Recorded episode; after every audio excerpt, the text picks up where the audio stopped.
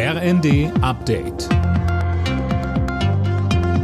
Stündlich neu. Auf den Punkt informiert.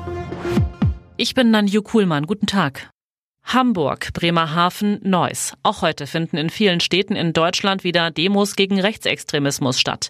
Die Protestwelle ist nach wie vor groß. Allein bei einer Aktion in Düsseldorf kamen gestern 100.000 Menschen zusammen. Die Demos sind ein starkes Zeichen, findet SPD-Chefin Esken.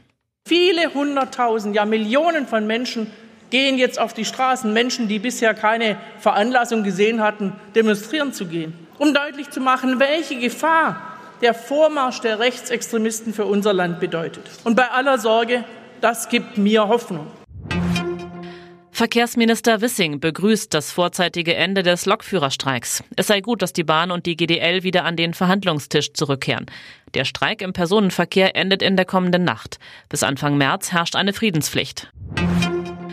Die Europawahl rückt immer mehr in den Fokus von SPD und FDP. Beide Parteien haben jetzt ihre Spitzenkandidatinnen für die Wahl im Juni festgelegt. Für die SPD geht die ehemalige Justizministerin Bali ins Rennen. Die FDP-Kandidatenliste wird von der Verteidigungsexpertin Strack-Zimmermann angeführt. Auf dem Parteitag der Liberalen forderte FDP-Chef Lindner mehr europäische Solidarität mit der Ukraine. Deutschland wird und muss weiter seine Beiträge leisten. Was aber nicht sein darf, ist, dass Deutschland, das schon die Hälfte aller Unterstützungsleistungen für die Ukraine aufbringt, noch mehr tut, damit andere weiter zu wenig tun können.